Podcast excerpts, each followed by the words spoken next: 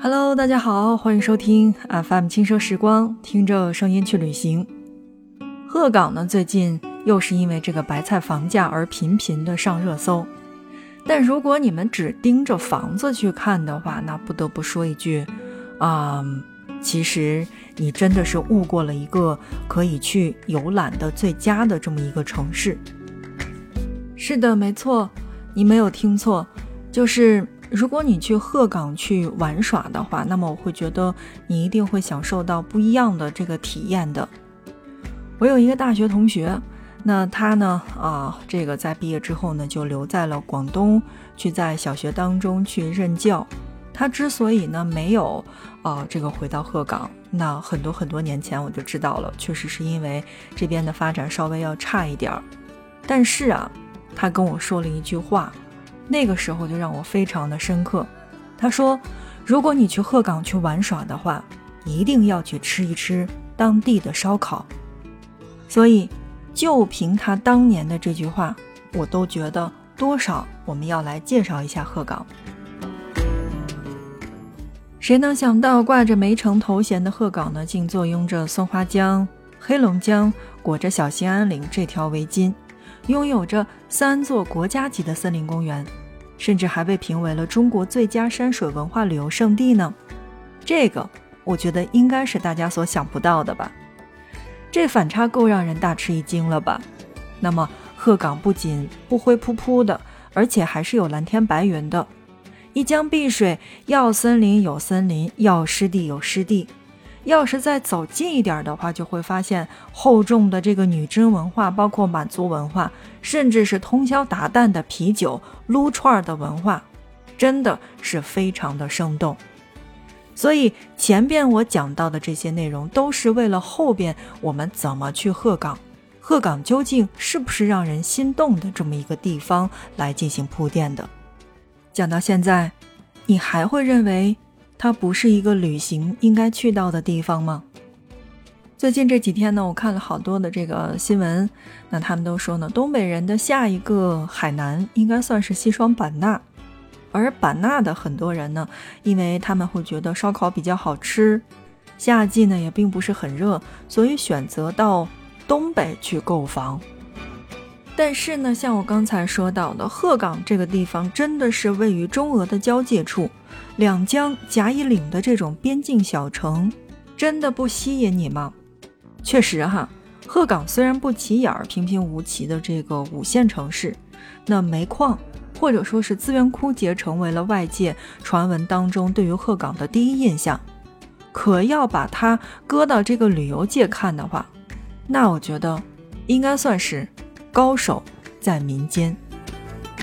虽然鹤岗现在因房价莫名其妙的火了起来，但很多人还是搞不清楚这座小城究竟在哪儿。我们花几分钟的时间来讲一下。鹤岗呢是位于黑龙江省最东部的一端，那通俗点说就是啊雄鸡版图上的鸡头，是位于东北中的东北的。北部是隔着黑龙江和俄罗斯相望的。而在东南部是隔着松花江与佳木斯为邻的，而西面呢又有广袤的小兴安岭原始森林作为屏障，所以光听这些你就会发现，妥妥的两江一岭，刚好把鹤岗围在了中间。要不是被发掘的这个煤矿的资源，我会觉得它应该算是可以凭颜值这碗饭一直走下去。所以，当你到了这个秋冬的时候，穿上雪衣，北国的风光那真的不是吹的。所以，中国国家地理杂志也评为这边是黑龙江最美的地方。所以，如果要是喜欢树林、喜欢林场、喜欢这种森林公园的话，那么我会觉得啊，冬季或者说是这个秋冬季去到鹤岗的话，那选择性会非常的大。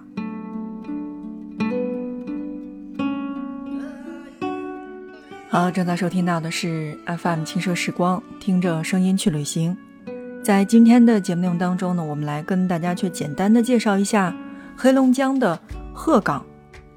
我知道，好像大家都对鹤岗有着不一样的看法，因为最近这段时间呢，大家都会知道啊，鹤岗的这个房价是很低的。但大家不知道的是，鹤岗如果按照旅游界来说的话，它真的是扛把子，它是秋冬季非常美丽的一个地方。同时，它的人文和它的美食也是大家所不容拒绝的。没错，我们讲到的第二个点就是鹤岗这个地方，除了房价低，除了有这个呃很多的森林公园之外的话，那它也是黑水女真和满洲皇族的发祥地。你没听错，这两个民族本来就是在鹤岗发源的。这确实是一片神奇的黑土地。说是河水孕育着文明，这句话应该算是一点都不假。早在新石器时代呢，鹤岗地区就已经有了远古人类逐水而居，而在鹤岗发现的新石器遗址就已经达到了十二处之多。而在辽史当中就记载，女真族在此繁衍生息，把这里呢发展成为了政治、经济和文化中心。金庸笔下的这个完颜氏。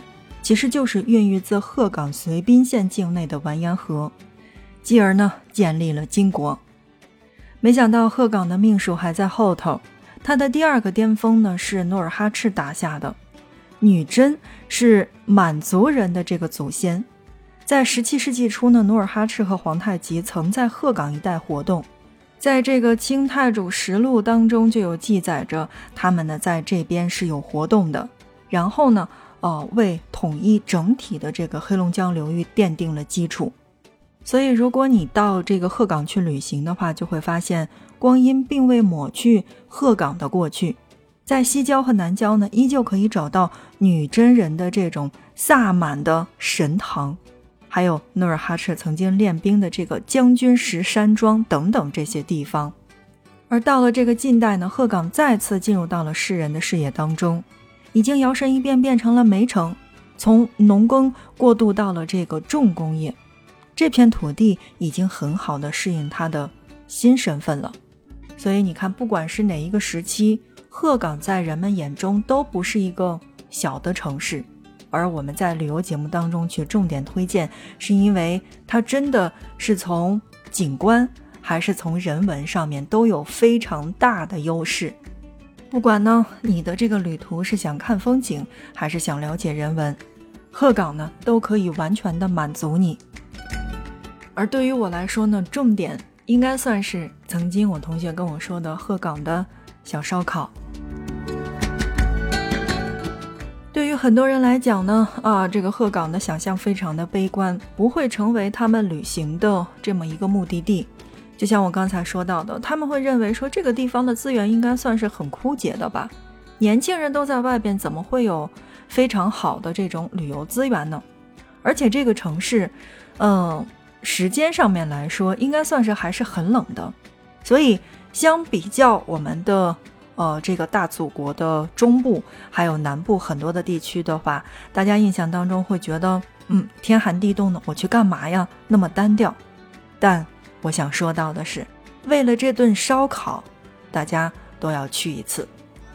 更何况我们在前边已经介绍到了，鹤岗的旅游资源真的很丰富，不仅仅是大家所想到的那样。只要你去留意市面上的很多的烧烤摊儿呢，你问到老板，哎，老板你是东北哪儿的呀？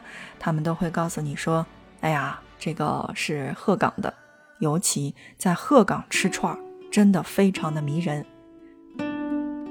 鹤岗小串儿的起源呢，其实真的已经是不可考究了。但是按照这个鹤岗的市志一说，这种小吃兴起于上世纪五十年代鹤岗饭店的一种由牙签儿穿成的羊肉小串儿，顾名呢也就叫做了鹤岗小串儿。而进入到了这个二十世纪之后呢，矿工收入增加，但在东北这样的小城的话，终日其实也没啥娱乐活动。所以呢，便邀着这个三五好友出来撸串儿、喝酒，然后唠嗑。发展到今天呢，鹤岗小串儿已经成为了鹤岗人戒不掉的瘾。喝金鹤啤酒、撸鹤岗小串儿，又被当地人封为了人生的两大快事。所以在这儿呢，也提醒大家，如果真的是去到了鹤岗的话，那么千万要去尝试一下我们的人生两大快事：喝金鹤啤酒，撸鹤岗小串儿。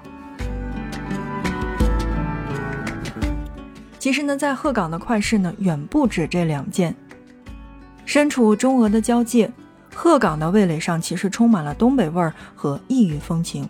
比如说像鹤岗炸酱面，也是。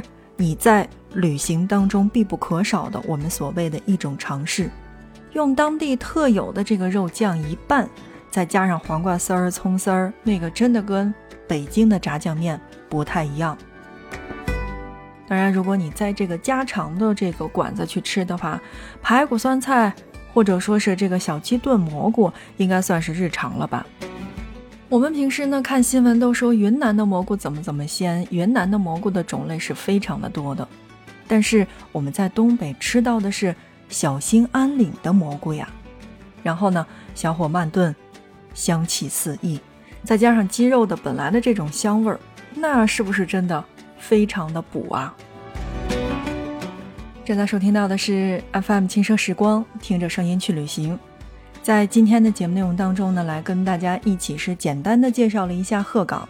那首先呢，我们是说到了这个鹤岗的旅游资源，它可以看风景。那喜欢森林、喜欢这种湿地公园的小伙伴们，不妨可以趁它这个啊景色好的时候可以来观赏。那么同时，如果喜欢人文的话，可以去关注一下它整体的这个人文的发展历史。那鹤岗呢，还是有很多东西是可以去了解的。同时，那还有我最最推荐的就是鹤岗的小烧烤。魔幻鹤岗真的是值得来一趟的。那么在今天的节目内容当中呢，就跟大家来聊到这儿吧。不知道你是不是去过鹤岗呢？那如果你去过，如果你也想去，可以留言在节目下方，我们一起讨论和旅行有关的任何事情。轻奢时光，听着声音去旅行，我们下一期不见不散。